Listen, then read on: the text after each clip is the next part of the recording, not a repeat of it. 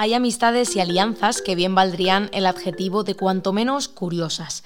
Venezuela va a entregar a Irán un millón de hectáreas de sus tierras de cultivo. La noticia llega apenas un mes después de que ambos países firmaran unos acuerdos por 20 años de apoyo en distintas materias. Hoy, en las noticias de ABC, contamos también el trato de favor que ha recibido Cataluña por parte del gobierno de Pedro Sánchez al contar con una financiación extra de más de 11.000 millones de euros en el marco de un programa de ayudas creado en su momento por Mariano Rajoy. Además, el riesgo de sequía golpea con fuerza a nuestro país después de dos años de escasez de lluvias y sube la temperatura de las aguas del mar Mediterráneo, con ella el peligro para la supervivencia de un gran número de especies. La firma de un documento de cooperación de 20 años entre los dos países muestra la determinación de los dos funcionarios de alto nivel para el desarrollo de las relaciones en diferentes campos. Hace poco más de un mes, Venezuela firmaba con Irán unos acuerdos de cooperación llamativos. Esos acuerdos tienen prevista una duración de 20 años y abarcan diversas áreas, desde lo relacionado con el petróleo, la energía o la minería, hasta la cultura, el turismo o la tecnología de drones. Precisamente, apenas unas semanas después de que Maduro viajara hasta Teherán para rubricar esa unión, que ya se ha ido constatando con la firma de más de 200 acuerdos bilaterales con el gobierno islámico, Irán ha tomado la iniciativa de hacerla efectiva. El gobierno venezolano va a entregar un millón de hectáreas de tierra de cultivo al país liderado por Ebrahim Raisi, un anuncio que ya podría augurarse después de las declaraciones de Nicolás Maduro tras la firma de los acuerdos en junio, cuando expresó que Irán solo dispone de un 30% de superficie en la que poder cultivar alimentos, ya que el resto del territorio es desértico. Al mismo tiempo, también anunciaba que impulsarían proyectos en conjunto para producir alimentos en Venezuela que se exporten también al país islámico.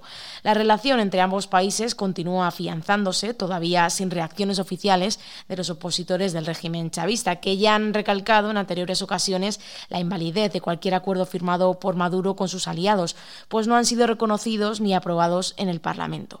Entre tanto, el anuncio ha despertado preocupación entre los agricultores venezolanos a través de las redes sociales han denunciado la situación de escasez en la que se encuentran y han reclamado apoyo a los trabajadores locales. Más noticias. Continúa la concesión de fondos para Cataluña. Según los datos oficiales recabados por ABC, durante los seis primeros meses de este año, el gobierno de Pedro Sánchez ha proporcionado a la Generalitat otros más de 11.000 millones de euros de financiación extraordinaria.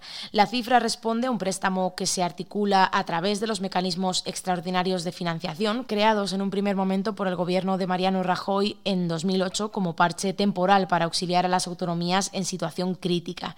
Sin embargo, el flujo de dinero concedido al gobierno catalán a través de esta vía ha ido increciendo con una cifra cercana a los 50.000 millones de euros, lo que supone el 41% del total de fondos repartidos entre todas las comunidades. Puedes ampliar esta información en abc.es pues está bien porque el agua se acaba, no es ilimitada. Se tiene que hacer, se tiene que hacer, pues es algo que es obvio que tenemos que mesurarlo. Tenemos la obligación de que no malgastar esta agua. Que actúen las empresas reduciendo también sus gastos y sus consumos. Los efectos de los dos años y medio de escasas precipitaciones comienzan a sentirse. España se encuentra en riesgo de sequía y la oleada de restricciones lo confirma. Los embalses están al 41,9% de su capacidad, es decir, por debajo de la mitad, y los episodios de calor intensos y prolongados tampoco ayudan. El agua es un recurso limitado, tanto que algunas comunidades han empezado a controlar su uso. La Generalitat de Cataluña ha restringido el consumo de agua a 200 litros por persona al día en 150 municipios y en algunas localidades han dejado de regarse los jardines públicos. Pero no es la única región que ha tomado medidas. En algunos municipios de Galicia se ha decidido cerrar el flujo de agua de las duchas de las playas, donde se calcula que se gasta hasta un 20% del agua. Y en algunas localidades de Andalucía y Extremadura, los vecinos han tenido que empezar a beber y cocinar con agua embotellada al salir sucia la que viene de las tuberías debido a los bajos niveles en pantanos y embalses. La última de ABC. Quienes este verano hayan tostado sus pieles a orillas del Mediterráneo, es probable que no hayan podido refrescarse al probar el agua del mar. El Mediterráneo lleva casi dos meses con una temperatura más caliente de lo habitual.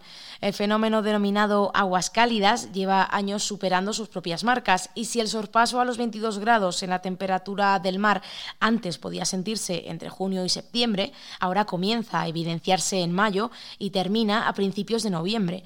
Pero este fenómeno se añade uno más, y es que las olas de calor no solo se están quedando en la superficie. El Mediterráneo ha estado cociéndose en una ola de calor marina desde hace dos semanas, lo que ha aumentado su temperatura hasta los 30 grados. Y lo que más preocupa de todo son las consecuencias para el ecosistema que lo habita.